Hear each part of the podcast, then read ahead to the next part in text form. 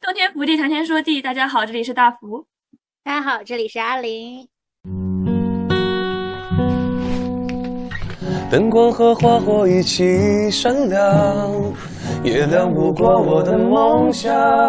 一个地方台做出了这个全国的感觉，就是因为大家都还拿小灵通投票嘛，那个时候。一一起考验一些人，然后一起花过钱，感觉是女孩子建议友谊最快的方式。腾讯很想很喜欢干的事情就是他很会去做叙事，他很会去做群像化。曾经的我想唱就唱我。最闪亮，这一年夏天有最感动的阳光。你给我梦想，我勇敢往前闯。风吹雨打，拍拍肩膀。一年前的这一周就是最后的选秀嘛，我们的创造营创四、创造营二零二一的总决赛刚结束，然后可能因为也就是我个人真情实感追的最后一届选秀。所以，我们这一届，就这一期也不只是你个人真情实感追的最后一届选秀，是内娱所有观众能够最后追的一届选秀了。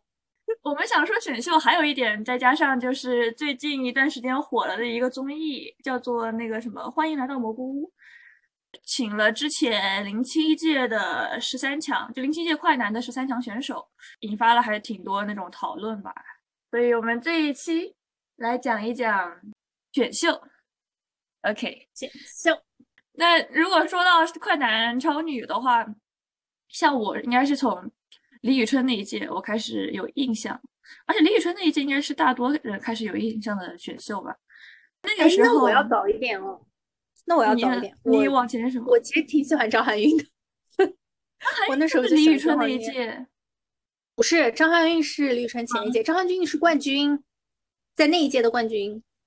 你看了前几天那个房琪，就是还是他们那个节目了，房琪对他的评价还是什么之类的吗？啊，对对对对对。但是我我我我我个人觉得，呃，浪姐里面那个姐姐说的一句话，我到了这个年纪了，还要被这样一帮人评价。我觉得张含韵是选秀的始祖，还要被房琪评价，就是 有评价评价，这也不能算是评价。因为你说谁走在路上不被别人评价呢？你只要站在这个圈内，一生都要被评价。但是就是他是选手席位的，毕竟感觉不一样嘛。一个是一个给我的感觉就是你你可能被评价，但是我是站在聚光灯下，然后我是问你，你有什么建议吗？我选选着听。但是张含韵就是被评价的姿态非常谦和。嗯，让我觉得主要是你想看到女王站在台上，在那里，你你讲你的，我听我的，老娘 上光芒，我就是。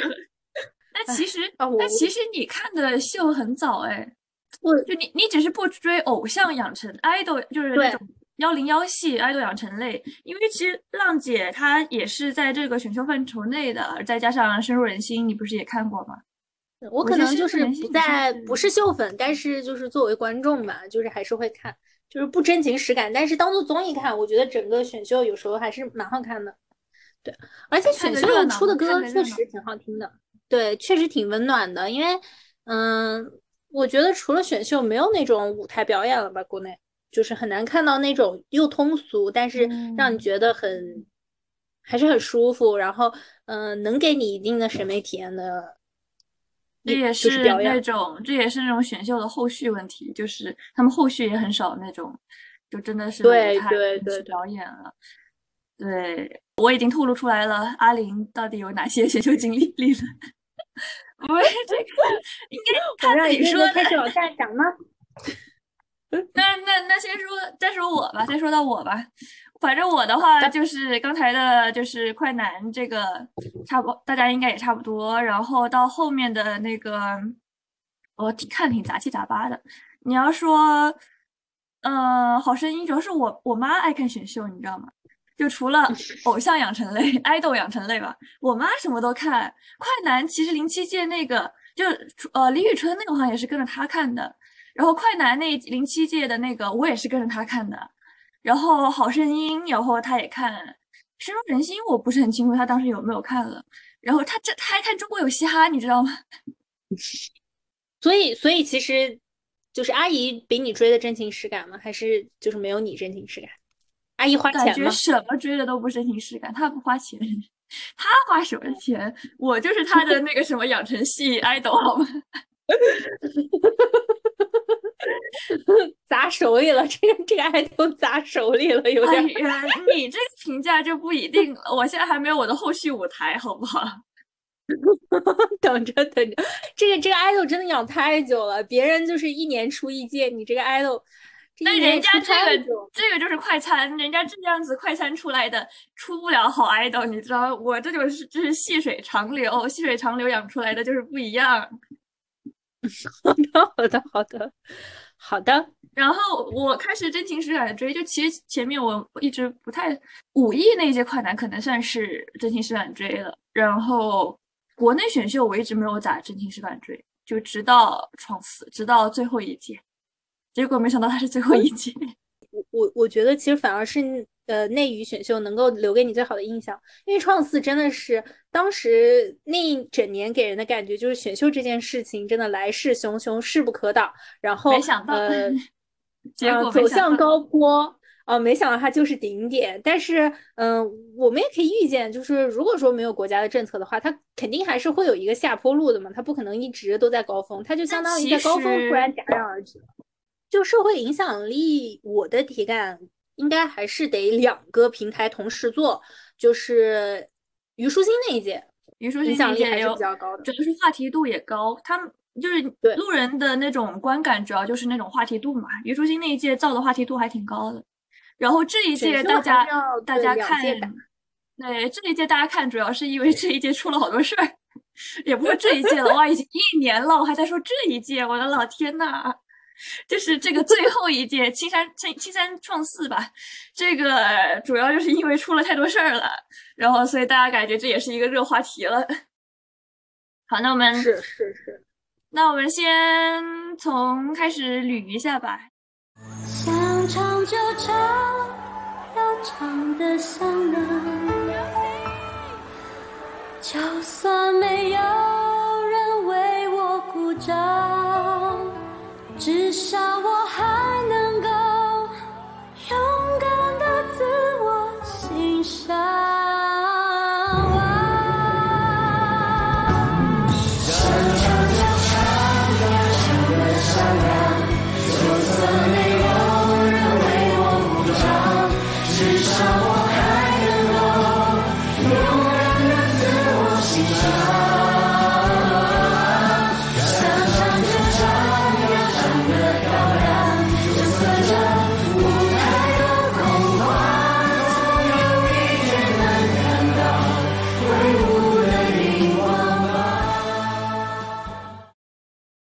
好像一开始对于选秀这种概念，就说这个词，感觉好像现在的印象都是那种就是传过来的这个一零一系的一一个国产化选秀嘛。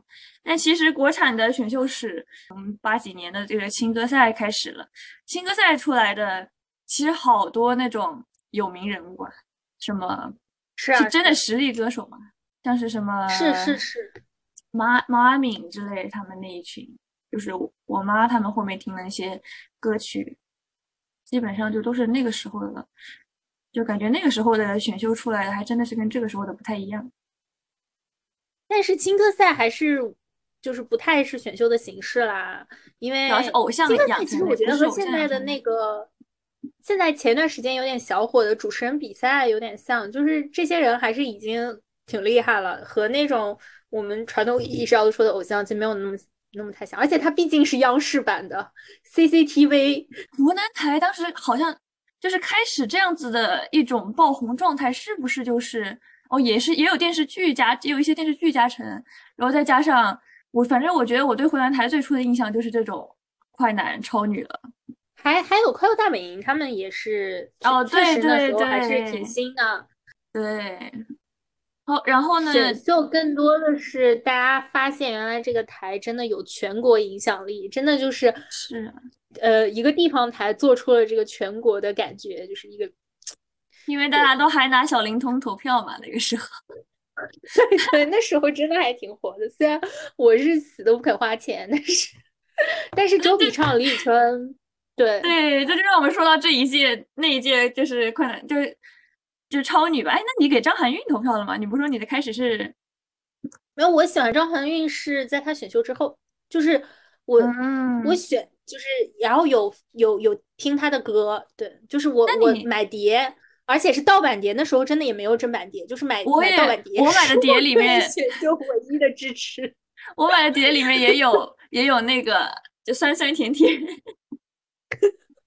是他就是有一个专辑，然后后来张含韵还出过一个单专，单人专我也买了，就是里面很多首歌我都非常喜欢，就是买那个碟，每天晚上睡前就是放在 CD 里听，然后因为呃那时候我还没有 MP 三就是有一个 CD，然后就是放在里面听，然后在被窝里听，能循环一张，然后再睡觉。那你的确是，你就是像我们说的，你花钱了，你是就是真粉了。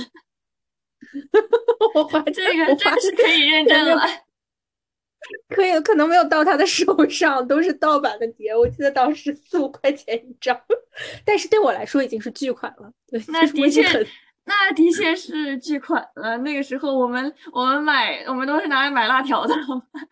其实实际上开始火是那个像刚才说的零五届李宇春那个，算是一个高开始的一个高峰嘛。但是就是一开始他们是先做的叫做超级男生，就一开始不是叫快男，叫超级男生是零三届的超级男生，是他的开始。然后但是超级男生什么做的好像一点水花都没有，当时一开始。然后从零四届的超女，然后哦，那张含韵不是冠军，我刚才查了一下，那年冠冠军冠军叫做安又琪，但是她是最火的。你要这么说，那人家也的确是火到现在的。冠军是安又哦，只是季军，季季军，我给我的感觉就是冠军。那的确，这还是看最后后续人气的好吗？这个最后的一种结果。安又琪，我觉得唯一的印象就是，Hello，你好，什么？周杰伦最近是不是什么打双截棍？那我还真的完全不知道，我完全不知道。我基本上就是我，所以我还一开始还以为张含韵就是李宇春那一届的呢。我对于这个印象，主要就是我当我们家当时，我当时还是在我妈老家看的，然后那个就是机箱很大的一个大那种灰色的大电视，就是那种机就后后面的那个机箱很大的那种电视，然后呢，就是当时家里围坐在一一团，然后去看，就是呃，反正我印象应该就是决赛吧，决赛的时候就大家围坐在一团，然后看那一期决赛。然后还是以前的老房子，现在已经拆了。然后那个时候我还用了我妈的小灵通，因为那个时候哇，那时候好小啊，我就一点印象就是唯一的印象就是我拿着我妈的小小灵通对着电视在那里输那个号码，我要投票给李宇春。然后当时哦，所以当时为什么 pick 了李宇春？我就觉得她很酷，她不是普通的女孩子，她好酷。是的，现在现在想起来都觉得李宇春这个形象就是真的很很前卫。然后李宇春也是也是就是挺挺就是真的没有塌房，那届到现在可以说就是真的都发展还挺好的。那实在实在说女团其实能塌房的也不多。是哦，也是。然后后续也有，后续也有，后续的那个就是国产一零一系的也也有在在出的时候就塌房的，完美塌房的那种。那李宇春那一届，就是他们三个冠军、季军、亚军，还真的都各有特点，就是那种那种感觉。我妈好像更喜欢周笔畅，那你要这么说，我妈当时更喜欢周笔畅。周笔畅，我当时也更喜欢周笔畅，因为周笔畅当时我记得是打的特点，说是他学习好。我从小就喜欢学习好的人。你从小就，我从小对学习好的人有一种莫名的好感。可能因为离我比较远，我可多累。对，要不是我们班学习好的男生不是很好看，我可能就有机会早恋了。学习好的男生好看，这个只出现在网文和 电视剧里面。是的，是的，是的。为什么呢？这是为什么呢？实际出演那个电视剧的那种男演员，基本上学习也都不好。他们长成那样，也不太可能学习好。不仅学习不好，上进心也不强，要不然就不会老塌房。唉，其实我觉得李宇春还有一点，呃，还有一点比较神奇，是因为就李宇春感觉是开启那个我陪朋友考试，结果我入选的哎，我还真的不记得哦。对，的确是哎，你这么你这么一说，我才想起来。李宇春不仅仅是酷，他还是有一，他可能就是还有一种满不在乎的态度，就是说，那的确来玩玩感觉，谁谁就很谁不喜欢，谁不喜欢爽文呢？就是大家现在都喜欢看这种爽文嘛。李宇春和周笔畅的区别是不是就是？呃，主角和配角的区别，就配角是比较努力的，然后各方面都比较好，然后就是非常受长辈喜欢的，然后主角是比较叛逆的，然后比较富有冒险精神的，然后又比较坚定的。他们到现在走的路其实也是这样，感感觉周笔畅就是一个平稳又优秀的生活，李宇春就是艺术并且进取的那个人生。是的，是的，就是很有主角光环。快男的话，就是从零七届陈楚生苏醒未成那一届开始，然后话题度比较高，然后主要是我妈在追，主要是我也很喜欢陈楚生，我是真的很喜欢不说话的男孩子。陈楚生当时给我的感觉也太忧郁了吧？这个人平时他说话吗？我也太喜欢了。那可能我妈也是喜欢这种类型的。我记得很清楚，他的那个 MV 拍的都是他搬了把椅子坐在河边唱歌，然后就在那个河滩上也没有什么人，然后就觉得哇太酷了吧，太忧郁了吧，这种这种人就是我太喜欢了。当然那个时候，我发现那种青春年代就是青春年代就是喜欢这种这种类型，好吗？我 不过你现在也喜欢这种类型。零七年你最 pick pick 谁吗？零七年。我真的完全是跟着我妈看，那个时候，那个时候我还我能有啥青春萌动吗？我觉得那个时候我的年龄好像也没有也没有啥开始的青春萌动哎。但是你都可以 pick 李宇春嘛，也不一定要青春萌动类的 pick，就是就是比较喜欢的类型嘛。对对对，我我觉得我比较，但是我要说魏晨的话，我后来觉得我好像对他印象比较深的还是就是从流星雨开始对他，嗯魏晨确实是帅了。就是对对对，我还挺喜欢那个时期的，我还挺喜欢那种可爱型长相的男生，因为就是到后面，就是我能算开始追的，就是再往后的一届就是快男，就是从武艺那一届开始，我追的是武艺，然后 哦，我还现场那一届，你知道最火的人是谁吗？我前两天看八那一届最火的人是任国超。哦，对我看到了，我我前几天突然给我推送，就是那个什么国超以前的那个，就是在在那个什么快男海选国超，然后我惊呆，对对对对。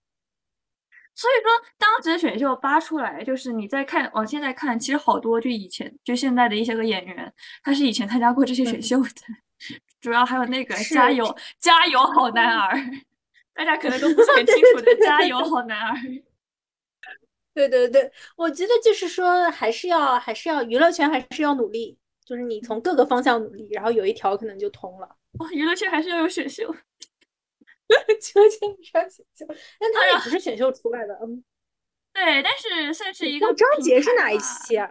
我们说张杰，张杰就是零七届啊，零七届零七的十三强啊，就陈楚生、苏醒那一那一届，那一届基本上就是你看蘑菇屋，就是这一次你也能知，就是感觉看出来这一届就其实就你你即使说你没有在就是网络上有那种话题度热度吧，但是这些人就是就后续的那种热热度吧，那这些人基本上就是都有那种作品或者后续小火了一段，像苏醒是后续小火了一段，他。人家苏醒还那个什么，就是北京奥运的时候，那个《北京欢迎你》里面还有他呢，他是唯一在里边录的快男了吧？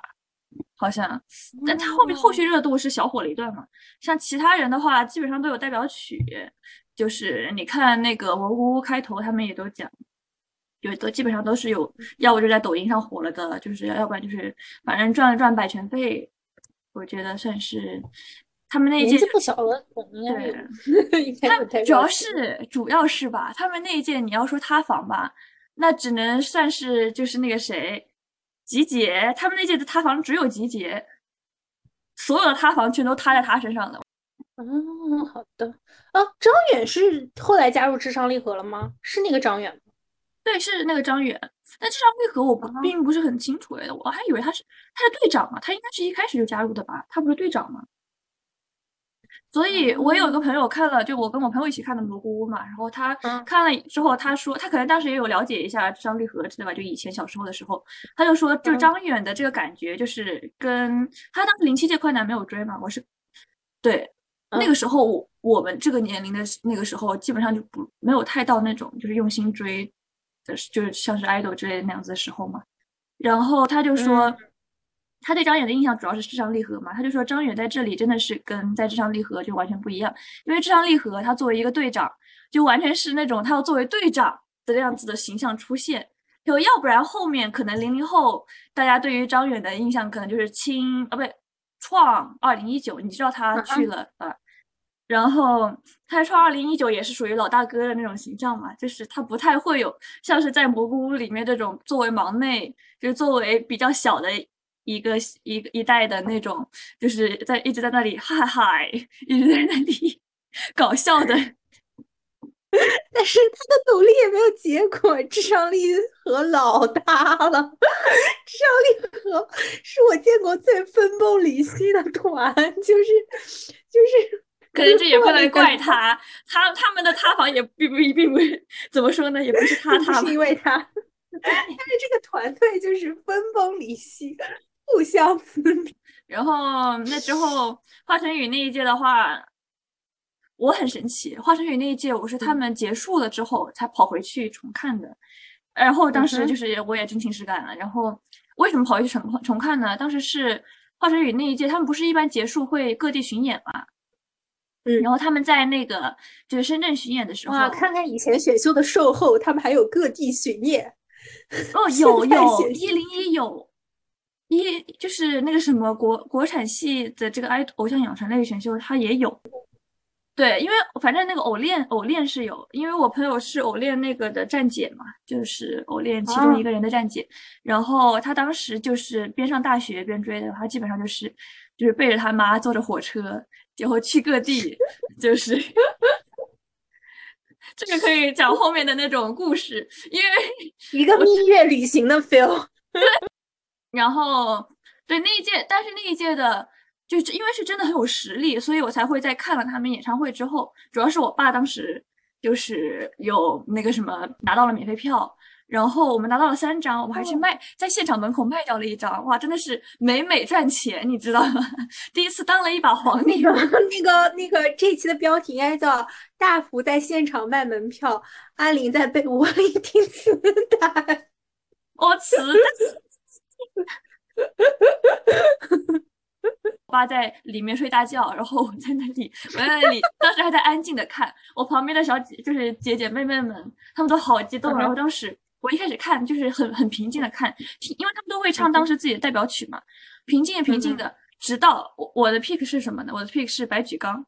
白举纲当时唱的是自，而且他是自作曲哦。我发现可能从那个时候开始，我就喜喜欢那种有创作才华，然后或者比较偏摇滚类型，比较那种放比较不羁，然后有摇滚那种叛逆心的那样子的感觉。白举纲现在是唱音乐剧了，你知道吗？那我就不知道了，因为我只知道他最近，我还听了他之前出的歌，就前段时间出的歌，然后他参加的音乐节目。不长情的大福是不会继续追他的后续的。对那个，然后当时就很摇滚风格，然后我的我幼小的心灵受到了震撼，然后我就跑去重看他们那一届，然后他们那届还有谁你知道吧？于朦胧。嗯。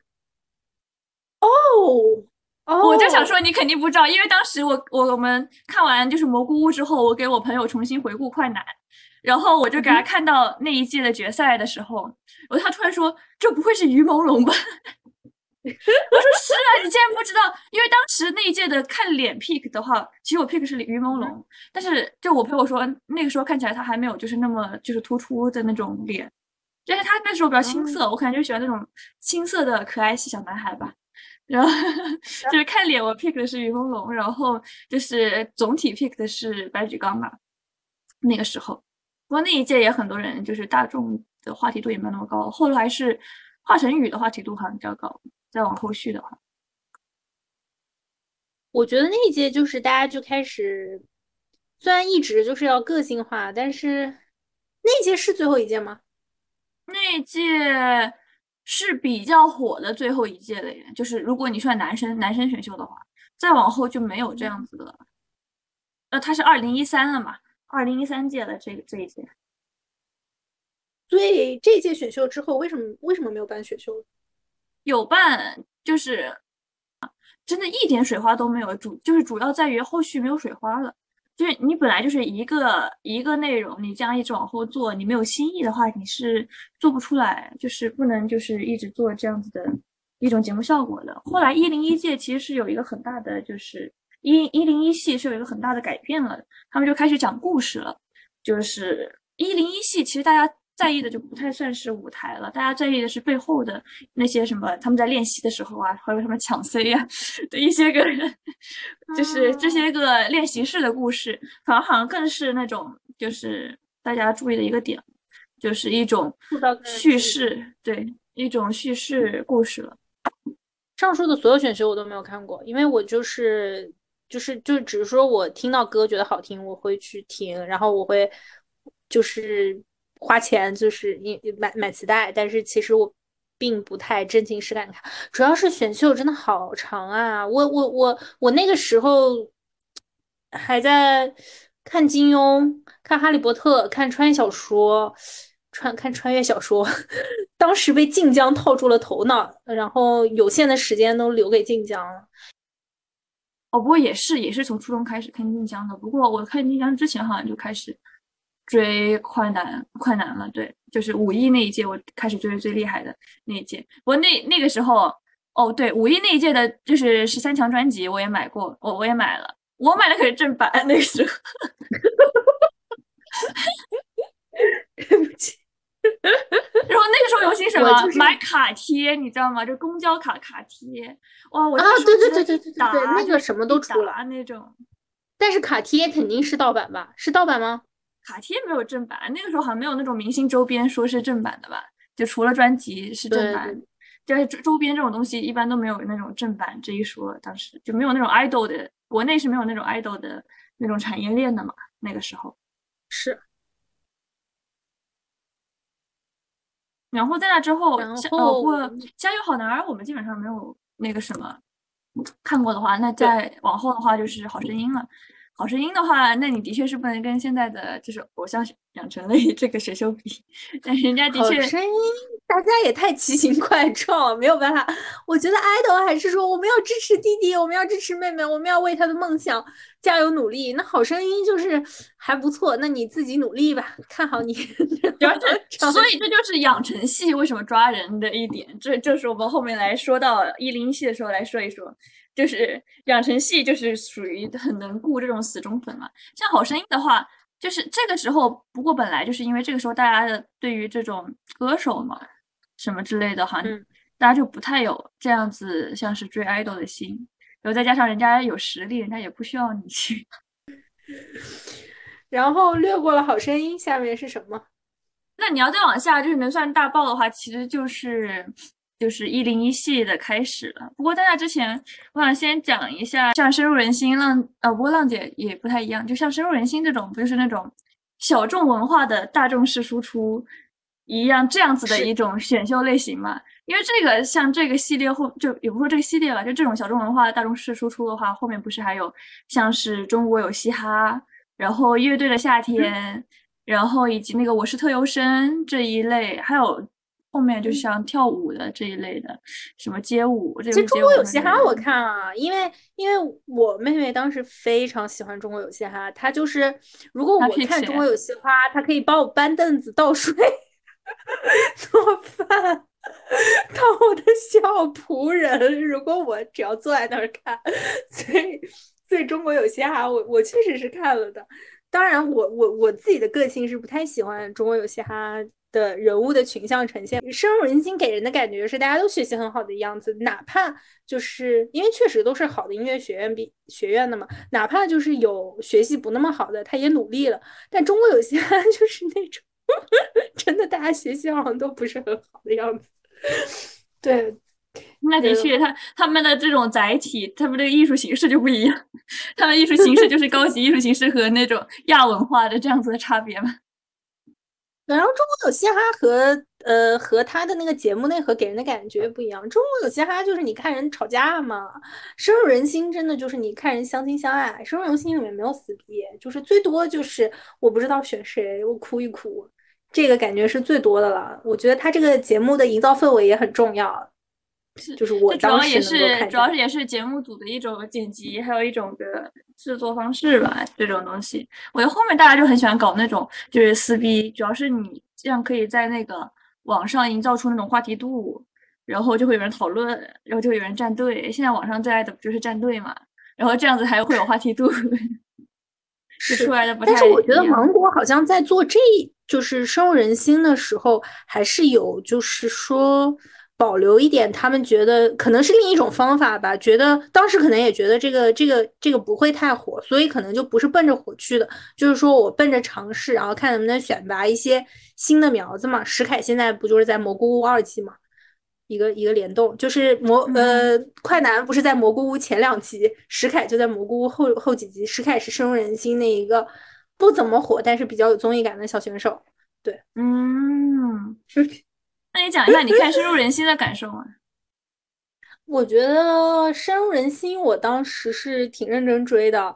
然后第一个是深入人心第一季和第二季，其实要说有不同，真的就是第一季比较帅，然后 第一季也比较火，所以他首先还是比较赏心悦目吧，能够吸引大家进去。然后第二季主要是主要是对对你重要，对你重要的在于赏心悦目。对，然后还有就深入人心、赏心悦目的前前提也是，就是他他看起来都学习比较好的赏心悦目嘛。出现在大众面前，呃，也是第一季火的是吧？我记得好像应该是第一季火，对，第二季就不火了。但也有一个很大的问题，就是 CP，我觉得是深入人心，在那种就是饭圈路人，像是这种就娱乐圈路人看来，互联网冲浪路人看来，最火的开始就是 CP，是。主要是他这个 CP 飞了很久，对我觉得深入人心几乎是他的这个 CP，呃，阿云嘎和郑云龙他们俩 CP 是那种粉丝往前扒，真能扒到他们十年前毕业。就是毕业晚会的时候，两个人演情侣，这个东西冲击也太大了吧！大家突然发现糖可以这么磕，就是你想磕年轻的孩子可以，就是他是有希望的嘛。但是你磕老人，他们就是真的有很多物料可以扒。我觉得这一点是，对对。而且我发现磕 CP 这件事情，现在大家完全不满足于磕，就是一对两个人的 CP，他们喜欢磕，就是。家人 CP 就是有爸爸妈妈，然后有孩子，然后孩子可能自己有自己的 CP，然后孩子再有兄兄妹线，就恨不得我们这一个家族的 CP。然后郑云龙和阿云嘎就是非常完美的充当了父母的角色，就像蘑菇屋里面就是也有一对家长这样的大家长的 CP，就是这样子有小孩谈恋爱的 CP。对，因为韩团也是这样的，韩团的话大家总会在就是。就是团里面找到一个父母 CP，然后基本上就是队长和一个最照顾人的人，就是类似于这种感觉，就是创造出一种父母 CP。然后他们的孩子，然后孩子 CP 什么什么，女儿女婿，泥塑粉的女儿，然后女儿女婿这样子就出来了。对，深入人心，他比较。他还是我我我觉得他就是因为这个节目没有想到能做第二季，所以当时在做的时候还是没有往话题方向引。然后节目赛制实话说也并不残酷，嗯，因为他其实没有那个呃，就是淘汰这一说法的嘛，所以整个还是比较轻松的，你不太担心你自己的 pick 的人会被淘汰。他就是说，二十四个人选每一期选一些人上来表演，然后剩下人在下一期看一看能不能再上台，这样它是一个这样的呈现，就是相当于说没有淘汰，只是说有首席而已，所以整个还是还是让人感觉还是比较舒服的。我可能就是年纪大了，见不得见不得大家你你淘汰我淘汰的，对对。那他们确实。对他们这种温暖也的确就是会让产生这种 CP 效应，就是可能更多吧，然后也导致 CP 出圈。他们的出圈其实就是他们那个 CP 的二次创作，然后再到出圈的嘛。然后豆瓣很多人就是讲这段 C 这这对 CP，然后就很多人跑去看了。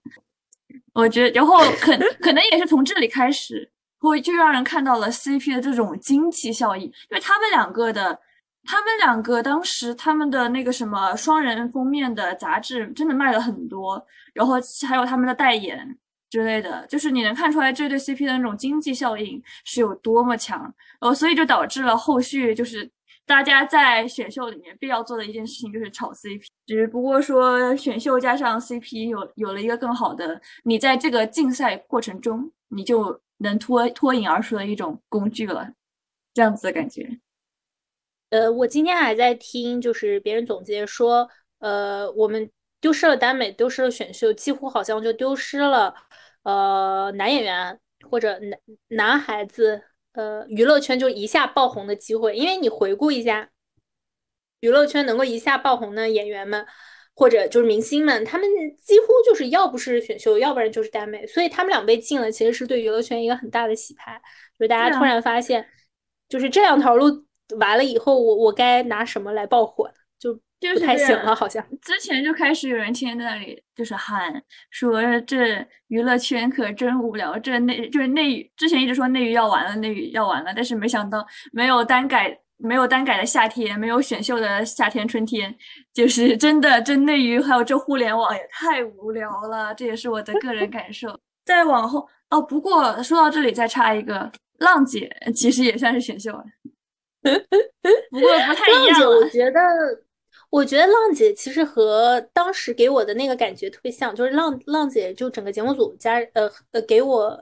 的感觉和那个三十而已特别像，就是他一开始出圈靠的是，比如说女性成长、女性故事互助，讲女性的故事。但是你其实看到后面，你就发现制作方其实对女性的故事并并不那么在乎，他只是拿出来当一个噱头而已。就像三十而已最后以，嗯，这个妻子撕小三作为结尾，浪姐最后以这个也是有一点就是姐妹互相就是啊，我我们这个怎么办作为结尾。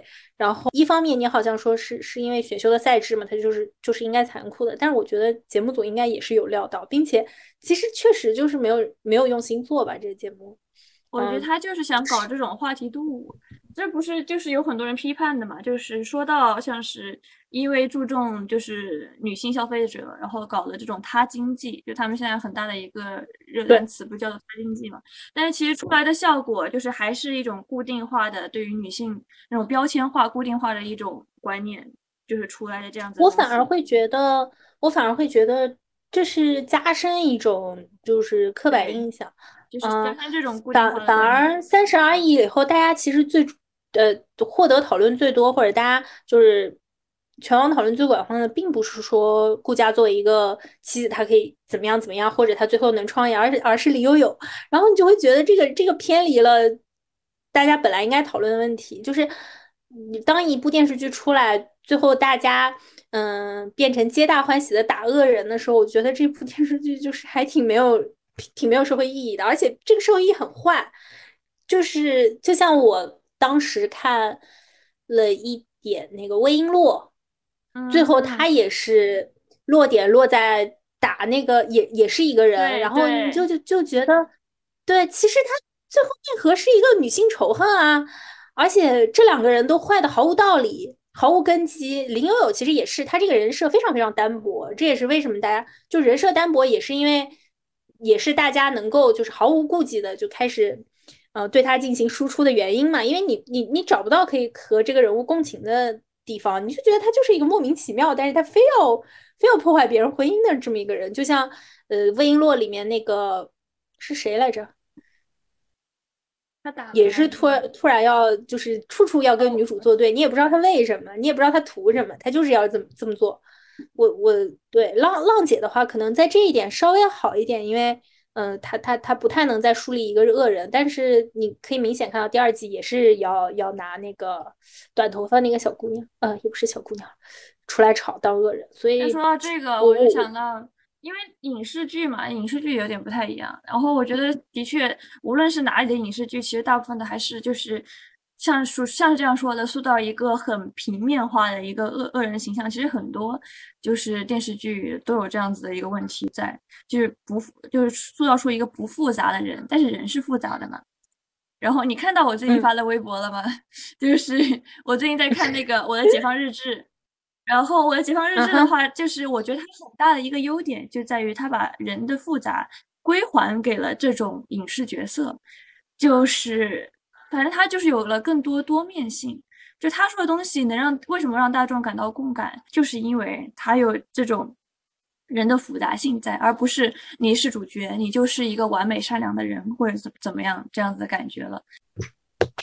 对，然后浪，但是浪姐我整体就是从前面看的还是挺开心的嘛，因为她这个切入点还是还是不错的，就是说三十加的女性，然后你可以看到就是三十加的姐姐，我觉呃姐姐可以说是可能是因为社会环境的问题，她们对人生有些思考，然后你就发现就是姐姐们好像确实是呃能够给你的东西比妹妹们多，而且她们人生阅历也更丰富。啊，他们的聊天什么东西都可以，就是更加淡然吧。而且这些姐姐都还比较糊嘛，就是我们还是还是那句话，糊咖出效果。就像他们不糊也不会参加浪姐，他不可能一一线女明星参加。对，就是他们还是比较比较糊，当时那个状态。嗯，就像就像这次蘑菇屋好看一样，就糊咖出效果，糊咖，而且糊咖可能可能就是说呃没没机遇没赶上什么的，然后。这这个这个也也也比较有故事说，对，对我我我会觉得，呃呃，浪姐这部戏这部这这部综艺虽然作为选秀，但其实是一个新的语境，是一个想要讲一个新的故事了。但是节目组好像并没有下决心要讲新的故事。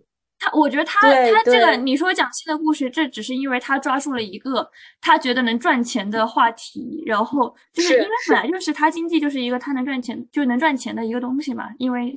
固定在于这种女性消费者，然后呃，他觉得这个能赚钱，但是大家觉得这可能是一个好的话题的开始，但他却没有认真去做内容，没有去那认真去说，就是去打磨这个叙事该怎么做，然后所以呈现出来的只是一个他想要吸引话题度的一个作品，基本上是这样子的感觉。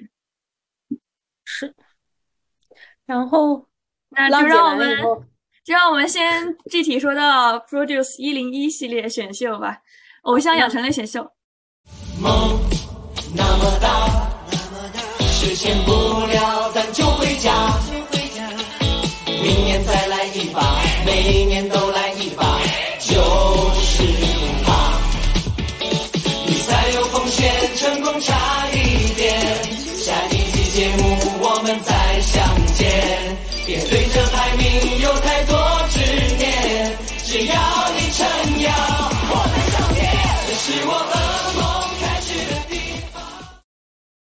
那就先说到原版韩版《Produce 一零一》，我是从第一届就开始看了，就是从那个女版，就是金世正那一届开始看，金世金世正 Somi 那一届就有看了。不过我对女版本来就好像基本上从来不太会，就是追的真情实感这样子的效果。我当时也是看个热闹，因为这种。当时一开始是有人骂嘛，做这个类型就像是把日本的四十八系，我人家后面也跟四十八系合作了，他们就说把四十八系的这种总选举这样子的一个就形式，然后偶像养成了这样子的形式，对，跟呃你可以说抄一抄吧，就是跟韩国的这样子一个就是产业，就是属于一种结合的这样子的状态，他们就是把呃传统的日日式这种造星系统和一种快餐化的。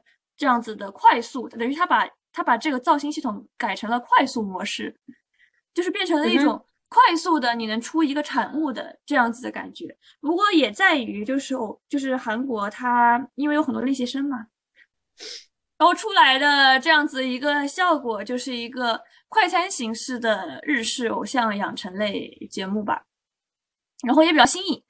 然后一零一的话就是第一季。那个女团选秀，那个时候是开始的嘛，就已经创创造出了很大的那种经济效益。他们也是就是短信网络投票这样子的一个效果。他们并不是说就是这样子的赞助商，像是国产化的这样子的，就是牛牛奶呀什么之类的一种这样或者饮料之类的。然后他们主要是网络投票和就是短信投票，因为它后面。出来的这种经济效益的话，主要就是在于后面的这个后续团的这个操作，他们的代言，因为大家对于他们注入了感情，所以后他们后面的这种代言产生的经济效益就会比较强强大。他们是这样想的，因为本来韩国的这样子的，就是偶像的后续模式也比较多嘛，打歌舞台之类的，所以能能产生这样子的后续经济效果。但是国产的的就不太一样。然后我开始追的是二零二，我最真情实感追的是二零二。然后我在二零二的时候，就是为什么算是最真情实感追呢？因为当时我还进了案例组，就是进了站子。这二零二呃，有有我熟悉的选手们吗？有我熟悉的人吗？有现在还在火的吗？江丹尼尔，你应该有听过。江丹尼尔对江丹，江丹是啊，那你听过？到底是因为他跟 Twice 谈恋爱，还是因为 一些塌房，一些其他的新闻？然后我在二零二主要是就是印象深刻的就是。哦，的确，很大部分人就是讨论选秀啊之类的，讨论经济效益嘛。那你说追星女疯狂的背后，大家到底我我们的这样子的经历，我们看到的又是什么呢？就首先吧，我们可能看得到很多故事性吧。但是在其次，就是很多也有很多人说，就是你在追星过程中，你留下了，你可能换了很多 P idol 吧，你留下的是什么？留下的就是认识的朋友。对我来说，我真的很重要的就是一个经历，就是二零二，当时我们是。就是先不说进进组，我是因为后面朋友拉进去的。就是我们一开始是有一个，就是建了一个微博群，然后微博群里面我们玩的好的几个人，就是当时二零二同时追，就都是追这个，呃，我们塌房了，叫做林一敏，这个就是后续故事。然后，但是给我们留下什么？我们当时后来建了一个微微信小群，给我们留下的是什么呢？在我们这个微信小群里面，我们就是玩的好的人，就是真的后面到关系很好的状态。当时我们是分年龄界限的嘛，就是我们就是九三，我们最高的就九三年的几个姐姐们，她们玩的很好，而且她们是当时就是结束没多久，他们就一起去日本旅游了。就是你说网上认识的人，大家一起关系好到就是一起去旅游这样子，其实也不常见吧。然后他们他们的话，我基本上是没见过，但是我也听他们讲过很多人生阅历的故事，社畜的打工故事 的一些这样子的。就是你从他们身上也得到了很多，就是你现实生活中的一些 经验。所以就是追星追星追下，最后留出来是留下来的是什么东西呢？就是这样一群玩的很好的朋友，我觉得也是共同梦想和回忆的朋友。对，因为有共同回忆，然后有共同的喜好，这样子的状态。所以我还觉得，而且选秀更是了，选秀更是了，因为短时间内就是你这样子的一个。大家一起玩的状态，然后一起打头，可能一起一起骂对家 对这样选秀还是一起造梦嘛？对，我 觉得一起造过梦的人，大家都会留下来非常好的回忆，而且并并且你们呃，而且选秀的时间不长，就是你们造梦不会遇到特别多的艰险，然后以至于我们这个友谊开始分崩离析，你们就是在最快乐的时候 结束掉，然后然后爱豆塌房，一起美美美美离开。我们爱豆塌房一起一起难过，一起骂，一起狠狠骂，一起美美离开，就是我们。选秀是真的是一起花过钱，然后 一起骂过人，对，是一一起讨厌一些人，然后一起花过钱，感觉是女孩子建议友谊最快的方式。对，一起骂过人，真的是 你这么一说，像是我们以前的那种上学时候，就的确是这样子的。对对对对。然后我们把韩系给过掉了，我觉得韩系就是最后传过来也也是国产系的话题度比较高嘛。但是为什么国产系就能做起来？首先也是他们的确把就是韩国的这个很好的搬过来了。然后还有一点就在于就是就。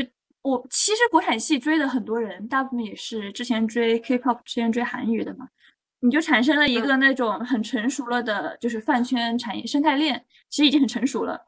像是打头，像是怎么做这些个宣传，基本上大家大家都已经知道的很清楚了。有怎么入圈，你连怎么入坑你都比较清楚了。所以一个很成熟的粉丝生态链进了进去之后。就是导致了国产这个 produce 你从开始火就有了一个这样子的，就是基础了吧，在这里先天环境，对，然后就开始了国产 produce。我们不说扶不起的优酷的话，总体你会你觉得爱奇艺和腾讯他们选秀有没有什么特点？就是历届选秀，对你给你？我觉得开一开始开头做起来的时候还是没有太大的那种就是差别，但是后续你从最从最后的这一届青三创四，你能看出来一个很大的特点就是，嗯，腾讯吧，就无论说是 Produce 一零一系列，或者说是明日之子他在做的系列，腾讯很想很喜欢干的事情就是他很会去做叙事。他很会去做群像化的这样子的叙事，然后像是《明日之子》，你最能看出，而且他为什么就是后续能从创四做出来那么好的群，因为很多人夸创四就是他的群像化叙事做得很好。他为什么能做得很好？而且他为什么就是能就是关注到这一点呢？就是他《明日之子四》萌，就是萌俗俗称的萌，他做的很好的一点就是在于群像化。那你可能虽然说群像化，你可能是有注重点，就在于人气选手啊，哪谁的镜头更多是是有差别的，但他就是给到每个人这样子的记忆点，就是叙事线了，也是他就是跟青就跟爱奇艺不太同的一点。爱奇艺我觉得还是有点怎么说莽了，还是有点。就是想吃快钱，但是又没有好好的去干叙事，我是这样子觉得啊。当然也有喜更喜欢青三的人，这个我就不做评价了。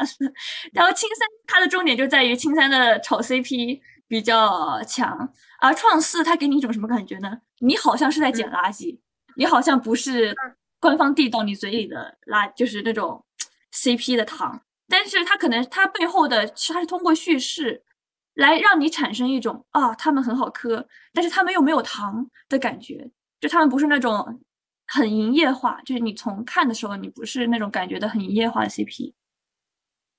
就是说，腾讯还是更财大气粗，所以它没有爱奇艺那么用力，是吗？嗯，可能也有这样子的感觉吧。而且腾讯它本来做叙事就是比较好的，从明日之子开始，他们有积累下来这样子的叙事的做的方式。然后再加上腾讯，他们不是也有那种，就是叫什么来着？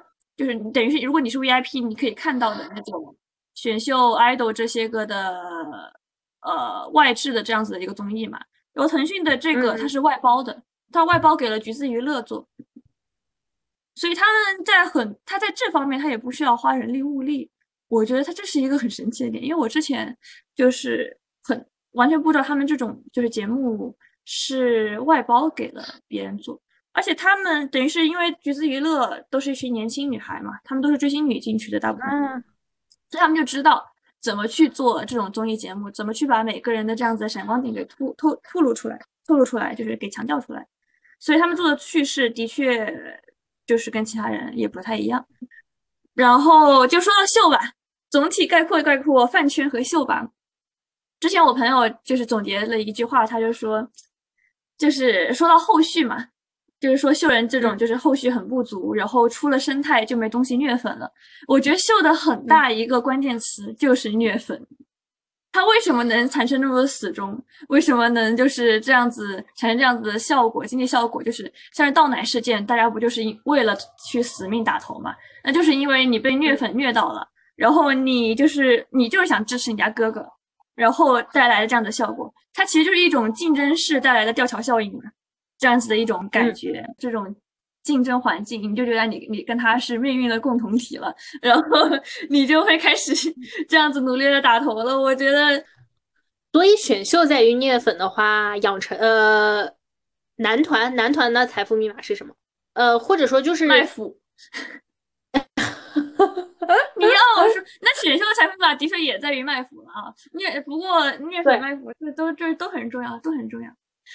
创四的话，在创四其实你要说你创四真的完全没有那种你能说很很出圈这样子大热 CP，就也可能是就因为这一点，所以大家对于就是这一届的没有那么大的印象。像豆豆瓣豆瓣路人就是只知道一些个。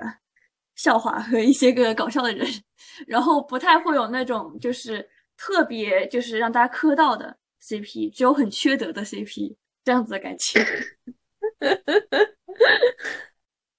我会觉得，嗯，是不是不缺德的 CP 也是有一定的经济效益呢？嗯，就是我会不会其实选秀的发展路径就是应该从。打头这个方向移开，我们如果就是随便乱说哈，就是呃打头这个方向肯定是不能发发展长久的，还是要从打头的方方向移开来看看能不能有什么新的事情可以做。呃，因为为什么打头？你就是打头，它到底为什么就是能产，就是最后变成倒奶，或最后让选秀进了呢？首先，爱奇艺和腾讯，它就想从节目中赚钱，他们的重点不在于，因为首先他们也知道，就是他们就没有这种后续的，像是打歌节目或者后续的你出专辑能赚多少钱，他们后续能赚点钱的其实就是演唱会了。但是演唱会按理来说，他赚的钱。他肯定没有这个节目上赚的钱多，演唱会钱最后赚的都是到了黄牛手里，所以所以是，人家也不敢明目张胆炒票 票价嘛，好吗？人家官方，所以说嘛，那你出来的最后他们能真正能赚钱的，其实还是节目，因为你知道这个团出来，你那你说为什么爱奇艺后续不管了？人家也没有那么多钱给你砸，你你就签个一两年，其因为一般来说韩系爱 idol 他们开始赚钱都是两年后才能开始赚钱。那你说，你就签个一两年，你能产生多少的经济效益？所以他们的重点就是在于这个节目的时候，就是通通过这个投票打投，然后我的这个赞助商之间的这样子的利益的转换吧，这样子的效果，所以才会变成。但是倒奶这一件主要还是，嗯，怎么说呢，也撞枪口上了。也是不知道这群女孩到底是怎么想的，因为我朋友之前不是追偶恋的那个站姐嘛，他们当时嗯怎么干的呢？他们当时是脉动还是啥的那个供哪个能量饮料之类的吧，忘记了，还是就送给别人，我记得。对他们，他们因为在上大学嘛，大部分这些站姐都是大学生，也有很多，他们就是在大学学校食堂门口发，就是就搬在那里，大家随便取。他们基本上是那样这样子的一个状态，不过也有就是也有一个问题在于青山的这个牛奶，它的那个就是投票的码是放在瓶盖里面的。我记得当时你就跟我吐槽过这件事情，为什么要这么做呢？我买了不就行了吗？你让我投票了不就行了吗？非要让我买奶他们他们可能怕就是怕人就是在呃超市里面偷偷不买，然后偷偷的就是在那里看里面的投票码那样子的感觉。也也是有这个可能，因为实话说，这些奶确实都是非常劣质的奶，就是你看得出来是那种他们大部分对加香精的试试验品，他们大大部分是搞的什么很试验品的那样子的味道，然后想着反正大家也不是喝，大家也不喝，大家就是买来投票的，就是反正也有销销量保保障嘛，这样子的一个效果，然后才导导致了这个倒奶事件，就算是一种。你说它是饭圈的问题呢，它也是饭圈的问题。那你说它是一个资本过于想赚快钱的问题呢，那也的确是这个问题。大家都有错，谁都不要说谁，这样子的感觉，谁都不要说谁。观众最倒霉啦，我们什么也没干呀，怎么回事？今年选秀就让我无聊到死了呢？呃，今年娱乐圈就让我无聊到死了呢？嗯，对呀。那迪儿怎么说呢？那不过大家都受到惩罚了，那的确是人家赚不了快钱了，然后追星女也也没选秀追追了，哦，然后所以追星你没有选秀追的这一年，大福在真情实感的做什么？我在真情实感的搞养成系，没有了选秀这种偶像养成系选秀，我就直接搞。那个养成系了，直接搞养成系哦。然后他们也有这个说法，就是没有选秀的这一年，就是这些个就是人气转换，就是到了谁身上了呢？有有很多人说，就到了楼身上，就是时代少年团。然后，因为他们有一个很大的就是相似性嘛，像是偶像选秀、偶像养成类和时代少年团的这样子的养成类，所以很多人就是到了时代少年团这样子的一个状态，然后。而且再加上，我发现大家喜欢的选秀一般是有那种一个相似性在的，因为我跟我在这边就是认识的一个，就是我现在跟我一样都是在追同样的养成系的这样子一个女孩，我发现我跟他的经历是一模一样的。我们我们一开始追的是韩圈嘛，然后再到了明日之子四，然后就是我们是因为完全是因为明日之子回到了内娱。就《明日之子四》回到了内娱，然后从那个开始之后，然后因为《明日之子》的人参加了，就是像张家元他们，他们参加了选秀，就是创四，然后我们当时觉得神奇，就是这样一群放荡不羁、脑子有点问题的孩子，他们会怎么参加？就是这种。看起来很商业化的选秀呢？然后就，所以我们就去看了看这个选秀。虽然我们之前肯定有看选秀嘛，但是我们当时完全没有真情实感追，就可能只看了第一集的人，然后就觉得这些人长得不行，然后我们就跑了。基本上是这样子的一个状态。那我们看创四，我们看第一集，大家不是也都在骂嘛，就说长得不行嘛。我觉得选秀有一点在于什么呢？它的重点不在于一下子给你一批长得很好看的人，就大家审美是都不同的嘛，而且妆造这也是一个很大的问题。而且大家对于一个人长得好不好看的认识很，还有一个很大的问题在于你整个人的一个魅力，整个人的一个光环。所以你把这个故事讲好了，把他个人的故事讲好了，就是像腾讯这种，你就给他塑造了一种这样子的光环，所以大家就会开始对他产生怜爱。可能不会觉得他长得很好看，但是还是会对他有这种怜爱，要不或女友粉或妈粉这样子的一种感情在吧？我我我个人的感觉，整体的感觉还是呃，纯长相的感觉，还是一届没有上一届好，就是一届更比一届不行。纯长相的感觉，当然，我觉得选秀的内核是被人喜欢嘛。那被人喜欢，大家还是喜欢有性格的人，要不然大家为什么喜欢脱口秀演员嘛？还是难道是因为她们 漂亮吗？对，就是因为喜欢有性格的人，所以我们才会喜欢《明日之子四》，才会喜欢创四。对，因为创四真的有疯子，怎么说呢？对，所以选秀呃前几名可能还是靠性格魅力，它可以好看，但是它不必好看。就是我喜欢创四什么一点呢？我喜欢创四，就是有一群，因为他们里面傻子很多，不是傻子很多，就是他们那里面疯子傻子都很多，就属于那种感有个性，就像你说有个性这样子的一个状态很多。我就是我们可能有些人从韩娱回，就是从通过萌从韩娱回来，很大一点就是在于我们看到了就是活人。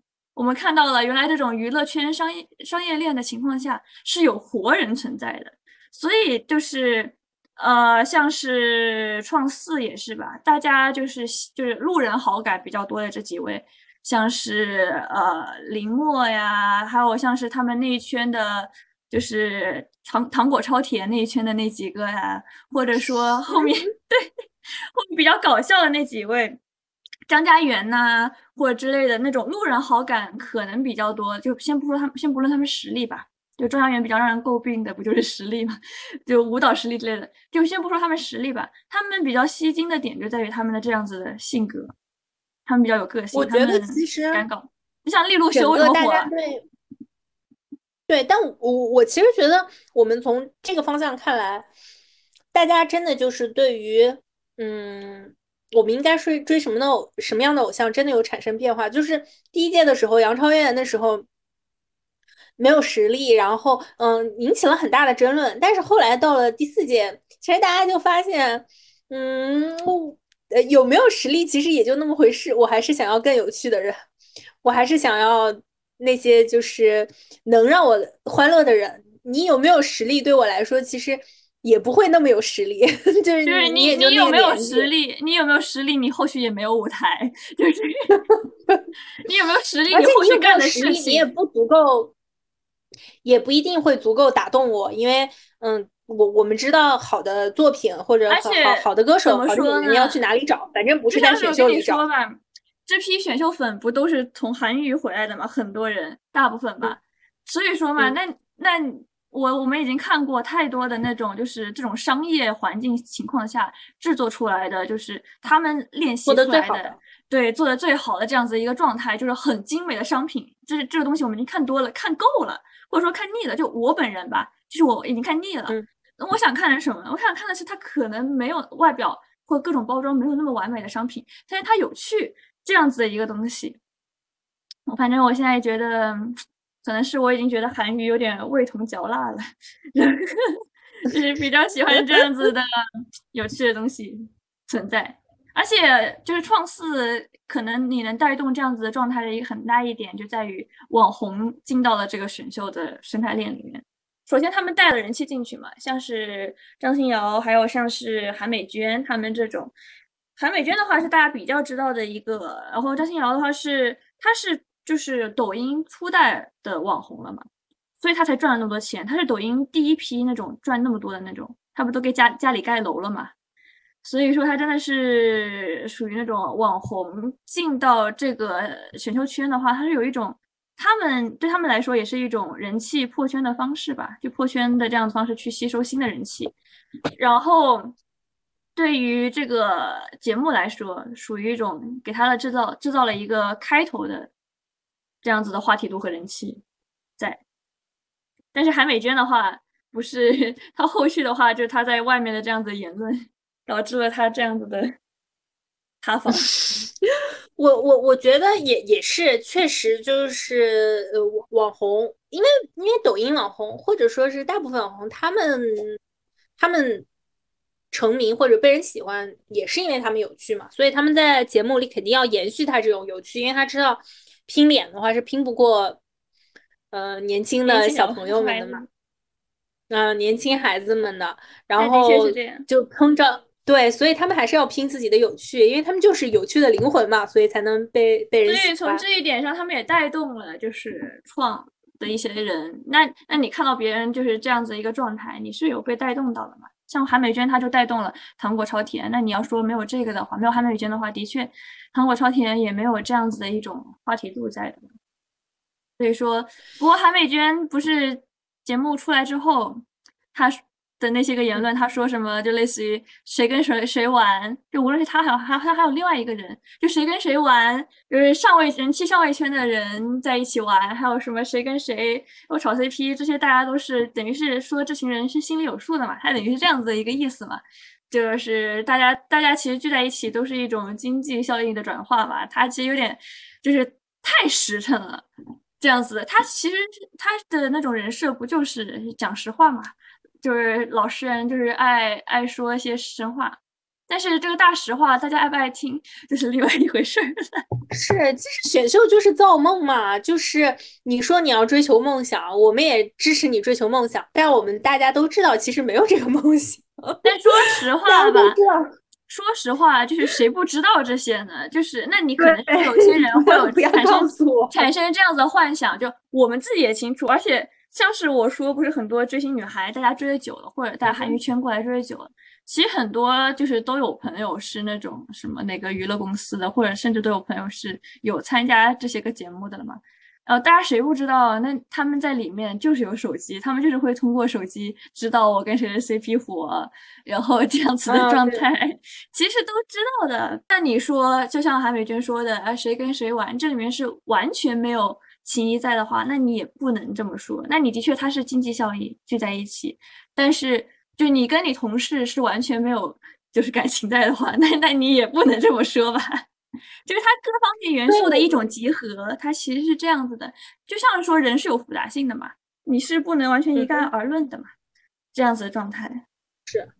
但是你说一旦说出来，大家讨论的方向就转变了。对，其实没有必要这么较真啦。我我们都知道，它就是一场幻梦嘛。然后这些演员，其实呃，这些这些这些 idol，其实嗯，多多少少都是我们大家互相配合的。我们把这场梦做了，然后我们开心到了就好了，大家都。不是希特别希望严肃并且血淋淋的真相。如果我们想看呃世俗的真相，我们就去看那些呃真实的作品。我们就看纪录片得了。谁就是你？我要看真实，我看纪录片。谁谁看这 那个什么选秀？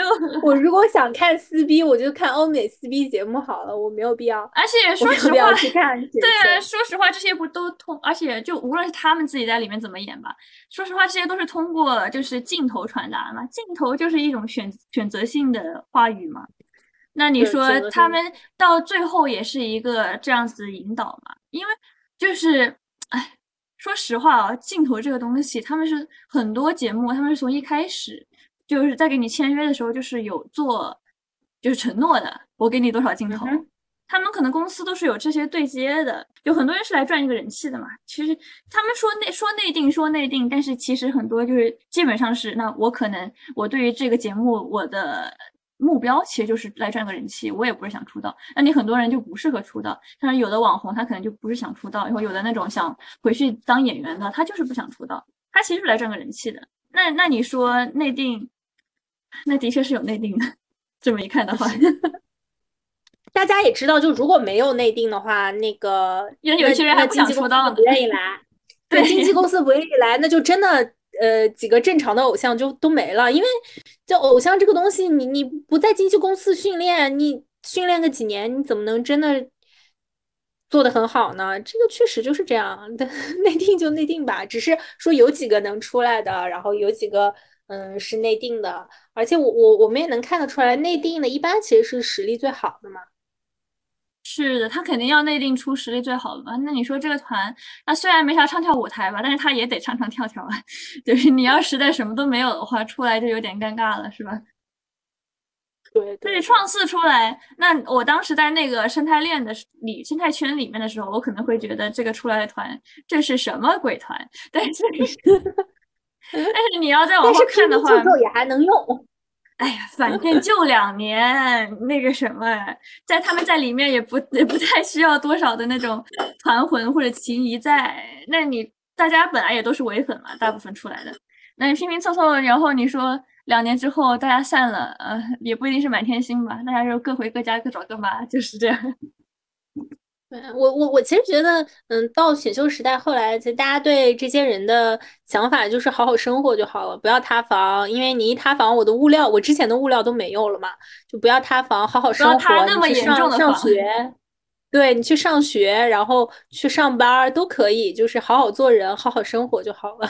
因为大家都知道，其实也默认了，呃，很多在他们大部分中，就是选秀就已经是他们最高光的时刻了，就成团夜就是他们。